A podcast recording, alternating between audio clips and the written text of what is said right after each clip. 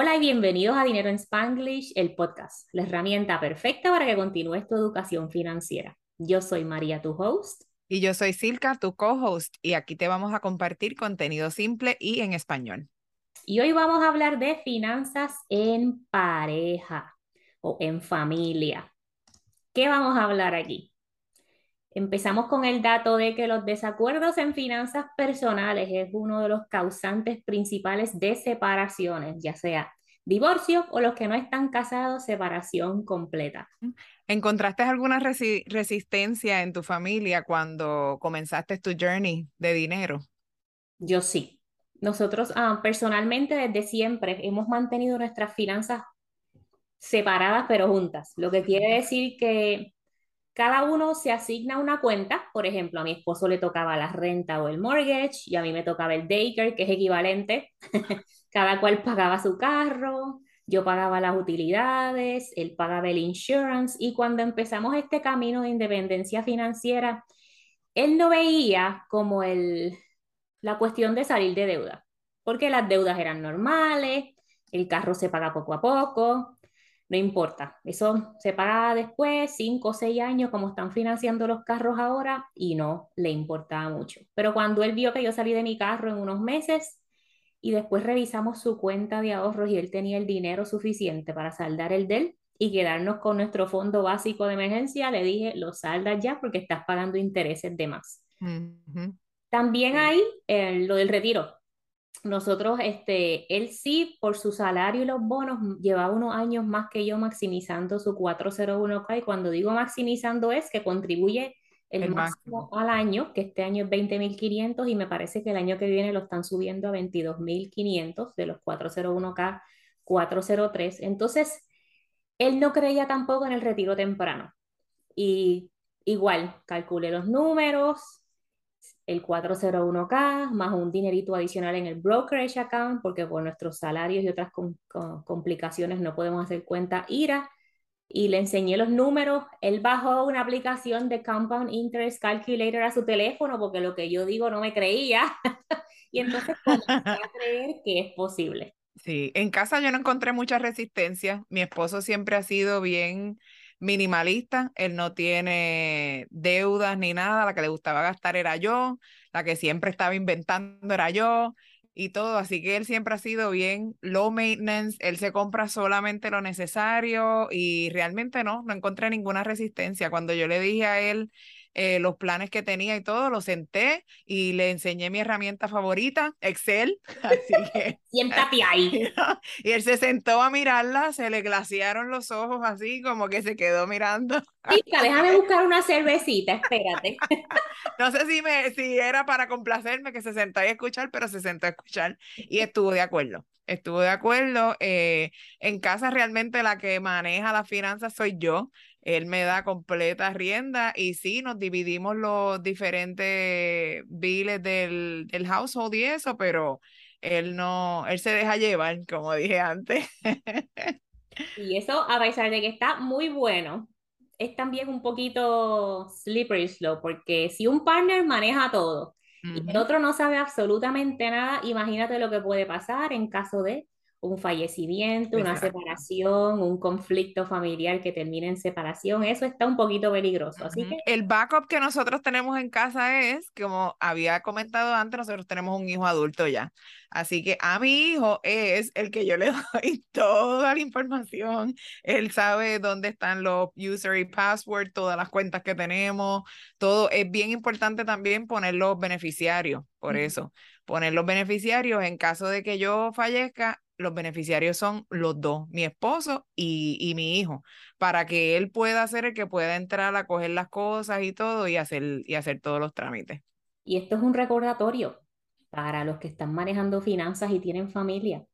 Revisen sus beneficiarios y actualícenlos, porque si usted estaba en una situación diferente antes, a lo mejor tiene a una mamá o un papá como beneficiario y ahora tiene hijos y una pareja, o a lo mejor el ex o la ex está como beneficiario y lo dejan. Eso pasa cada rato. estiras la pata, imagínate. Así que ahora chequea tus beneficiarios en todas partes. Las cuentas de banco, de cheque y de ahorro tienen beneficiarios. Las cuentas de inversiones, los seguros de vida. Y esto, esto es un tema un poquito más avanzado, pero si tienes un trust, también puedes poner entonces el trust como beneficiario contingente, tu pareja la primera, si esa es el, lo que quieres hacer, y el trust como beneficiario contingente, que en caso de que ocurra algo, el dinero a los dos, el dinero no se vaya al gobierno, mi gente. Exacto todo lo que has trabajado te lo quita Uncle Sam si no tienes ese, esas provisiones en, en place. Saber a dónde va el dinero de tu familia es un proceso súper poderoso y puedes evitar el estrés familiar. Y con estrés familiar, nosotros a veces nos creemos que los niños no saben nada, que los niños no entienden, pero ellos a puerta cerrada escuchan lo que está pasando con su mamá o con su papá o con los dos o las parejas y también pueden percibir el estrés de nosotros. También cuando vamos a las tiendas y la palabra que utilizamos de que no podemos comprar esto porque no hay dinero. En vez de no lo podemos comprar, vamos a ver cuándo podemos, hay que trabajar un poquito más. Todas esas cosas se le quedan a los niños y es parte del estrés familiar que ellos reciben por estos temas de dinero. Así que, adulto que me escuchas, si tienes familia, tienes menores en la casa, este es el momento de comenzar tu educación financiera y dar estabilidad a tu familia. Esto no es una transformación inmediata, esto no es un proceso inmediato, pero es mejor que no hacer nada. Exacto. Toma tiempo todo, pero todo lo que vale la pena toma tiempo. Y es, es imperativo que lo hagas, especialmente si tienes niños pequeños. ¿Qué herramientas, además de Excel, utilizas en la casa? Y podemos hablar aquí, hablar aquí de plataformas o de tipos de cuentas que utilizamos. Cuéntame, Silka. Bueno, para mí el Internet es primordial. A mí, yo todavía mis padres están utilizando para llevar sus cuentas los papeles de statement que le vienen de los bancos. y yo no puedo entender una cosa como esa, pero a ellos les encanta el papel. Así que eh, esperan que le llegue su statement y todo en papel para mirarlo y yo tengo todo electrónicamente. Es tan fácil setear esas cosas para que te lleguen un email cuando esté el statement ready o cualquier cosa. Anyway, yo no espero al statement. Yo entro a mirar mis cuentas, eh, yo creo que dos o tres veces en semana, todas la cuenta del banco, la cuenta de la tarjeta de crédito, para saber qué está pasando, para saber, así puedes spotear si te han hecho algún tipo de fraude o lo que sea. Y pues, aparte de mi Old Trusty, Excel, que, que son las herramientas que uso, pero sí, todos los, websites de los bancos y de las instituciones donde tengo business, eh, ahí me paso entrando y mirando eh, lo que está pasando. Y nosotros en casa lo que hacemos es, hacemos un, hacemos suena corillo. Yo inicio el proceso de hacer el presupuesto, pero yo tengo un diario en el que monitoreo ciertas categorías solamente, lo demás no se monitorea. Monitoreo el supermercado, las comidas afuera, la gasolina, el shopping y cualquier otra cosa que tengamos ese mes en específico. Y mientras vamos haciendo transacciones, yo las escribo ahí, porque es muy fácil tener una hoja de Excel, o tener una aplicación en el teléfono, pero cuando yo estoy en este proceso de finanzas en familia, mi teenager ve esos números, mi esposo ve esos números y yo digo, ah, ah, aquí hay, este, aquí hay algo, hemos gastado más o nos queda, este mes nos sobraban en unas categorías y nos faltaban en otras. Entonces así compensamos y nos reunimos como familias muy brevemente, una conversación de dos o tres minutos, hey, se acabó, se acabó el dinero de comer afuera o si gastamos menos de gasolina, que no las vamos a, no nos vamos a restringir en la gasolina, imposible. Tú puedes, si no tenemos dinero para gasolina en esta partida, nos tenemos que ir caminando para el próximo jangueo del weekend. Exacto, algo así. También usamos este, para las inversiones Fidelity y el programa del trabajo. Para los seguros de vida, tenemos seguro de vida independiente Amica Life, que llevamos muchos años con la póliza a término. Hicimos el trust a través del beneficio legal de mi esposo con un um, abogado local y fue, no fue todo solo el trust, fue el state planning, el binder completo. Todas esas son herramientas que impactan nuestras finanzas personales. Y como los ahorros, pues Trusty Smarty Pip. Exacto. Ya eso está conectado a la cuenta y eso se hace automático, no hay ni que pensar. Te piensa cuando al principio estás planificando para algo, después lo seteas y ya, se acabó. Mm. Todo por internet automatizado no hay que complicarse. También herramientas complicadas no utilizamos. El otro día estaba mirando, que se le envía a Silka un screenshot, una persona que preguntaba si había una aplicación que tomara el recibo de esta tienda y dividiera por categorías las cosas que estaba comprando. Por ejemplo, si usted va a Walmart y compra el grocery shopping, pero también compra cosas para el, el, auto y también compra ropa. Ella estaba preguntando que cómo eso se podía dividir. Bueno, eso es un poquito complicado. Así que cualquier herramienta que te facilite la vida es la que vas a utilizar. Y también que le des estabilidad a tu familia. Sí, yo tengo Excel en el teléfono, sigo con Excel, pero sí lo tengo, lo tengo porque yo de la forma en que yo hago mi budget también es la categoría de que puedo utilizar para lo que yo quiera. Yo no uso tarjetas de débito ni cash. Yo nunca tengo cash ni uso tarjetas de débito. La tarjeta de débito mío está en caso de emergencia que necesite algún cash, pues la tengo. Pero yo lo pago todo con tarjeta de crédito. Eso si este mes digo, tengo 300 dólares para gastarlos en lo que yo quiera, pues yo pongo en mi Excel, en el teléfono, en el app del teléfono 300 y ahí voy anotando, no pongo ni lo que es, pongo los números para saber cuánto me queda de, de, esa partida. Cambios simples y medidas simples y herramientas simples para controlar la gastadera. Por ejemplo, 300 dólares, pues y si gastas 600 sin querer queriendo. Que puede ser muy fácil, muy fácil. Déjamelo a mí, yo lo hago. Vamos para Disney, se acabó. ¿Qué qué? Sí, eso es otra, lo de las vacaciones en familia. Tú discutes con tu familia para dónde van en vacaciones o tú, o tú decides y ya y pones tu budget y lo planificas todo tú? Pues recientemente, creo que a finales de julio, principios de agosto, hicimos nuestro bucket list. Y en el bucket list ya dijimos muchísimos sitios a los que queremos ir. Y entonces vamos planificando para eso. Pero usualmente yo soy la que digo, ok, vamos para tal sitio, estas son las fechas, esposo, ponlo en el calendario de tu trabajo o te envío una invitación y entonces yo me encargo de planificar, de sacar dinero de un lado para otro para, para hacer esas vacaciones. Ya en el momento en el que estamos, volvemos a casa y no tenemos deudas por esas vacaciones, que eso también es súper importante, poner en tu presupuesto y en tu plan financiero las cosas que te hacen feliz a ti y a tu familia, porque vivir amargado por cuestión de estar peseteando tampoco se vale. Sí, Igual en casa, la que, pero la que planifica las vacaciones soy yo y casi siempre la que decido para dónde vamos soy yo, aunque yo les consulto. Eh, les gustaría ir a tal lugar y no sé qué, y lo planifico. Y entonces le digo a mi esposo, ok, cada vez que cobra, ok, envíame el dinero de las vacaciones, envíame el dinero de las vacaciones. El proceso, ¿cómo va? ¿Quieren ir a este sitio, sí o sí? Exacto, más o menos, más o menos. Aparte de mis vacaciones de Disney, que esas son personal. Esas siempre tienen que estar en el budget. Y el, el, budget para ciertas categorías no es para siempre, ¿ok? Mientras vas automatizando tus procesos, y esta palabra me vas a escuchar siempre hablándote de automatiza, automatiza, automatiza. Mientras vas automatizando tus procesos, el dinero sabe a dónde va y te irá mucho mejor. Entonces puedes ir monitoreando ah, de una manera más libre ciertas categorías, pero hay unas que ya no las tienes que, que categorizar. Otra herramienta que uso en casa, que la ah, calculo cada trimestre, es el patrimonio neto. Y es así, es en Excel. Esta me da la oportunidad, hay gente que la calcula mensual, yo creo que es como mi co-host aquí, pero esta herramienta me da la oportunidad de ver cuál está siendo nuestro progreso con relación a nuestro dinero. Aquí ponemos nuestros activos menos nuestros pasivos o las deudas y eso me da nuestro patrimonio neto o lo que se conoce en English net worth. Sí, yo lo estaba calculando mensualmente cuando el mercado estaba bueno. Ahora que el mercado estaba malo, estoy esperando. Lo estoy haciendo trimestral porque Mariby me dijo que había que hacerlo trimestral. Sobre todo, a principio de año me decía, pero ¿por qué tú no lo haces mensual, nena? Porque yo no tengo tiempo para eso.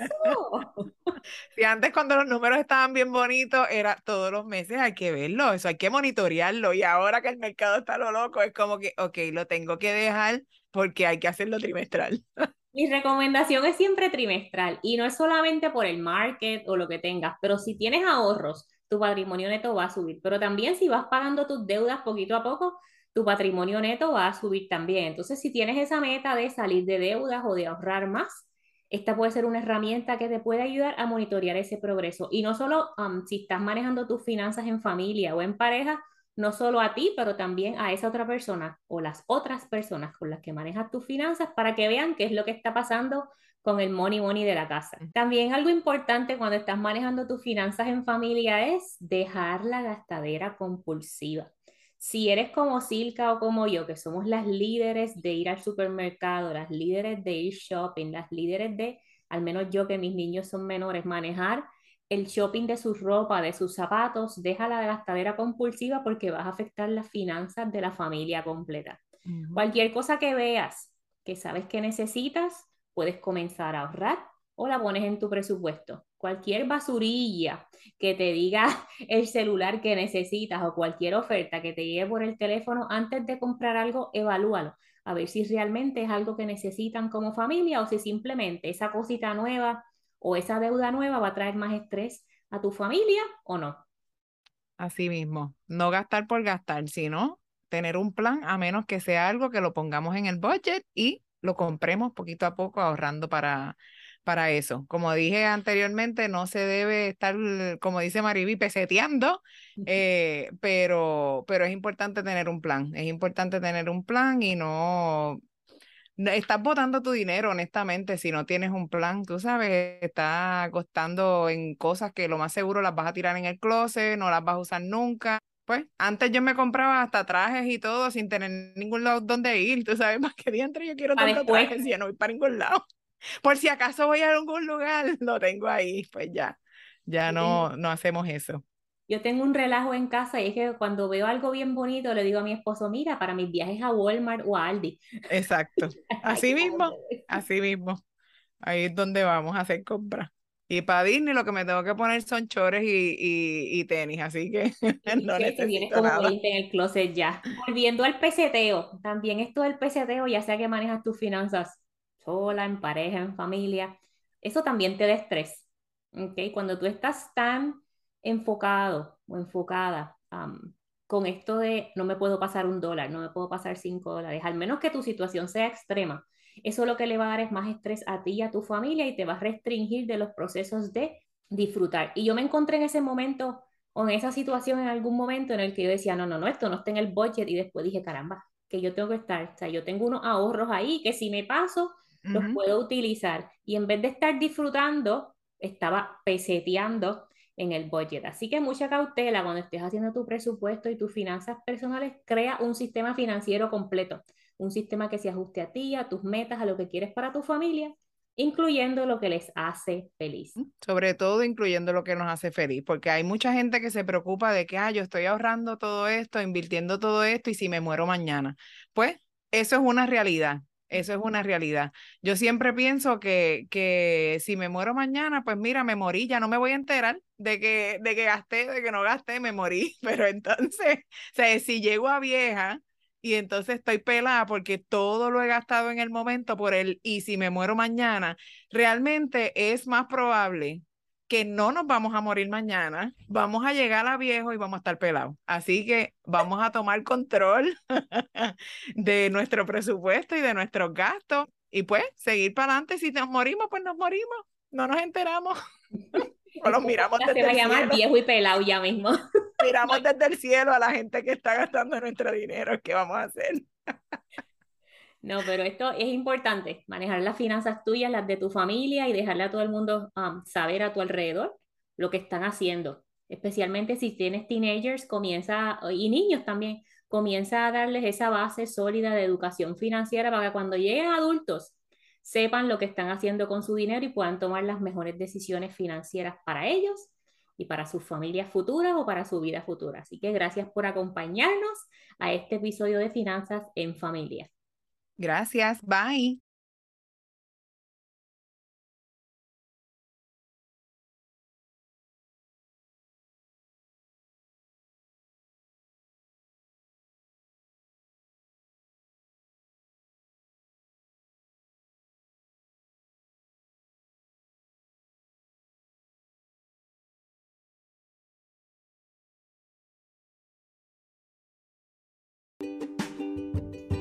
Si estás ready para crear tu plan financiero y encaminarte hacia la independencia financiera, revisa las notas del show para que veas más información sobre el programa VIP de Transforma tu Dinero.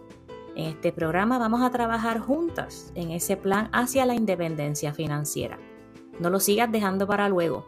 Tú y tu futuro te lo van a agradecer.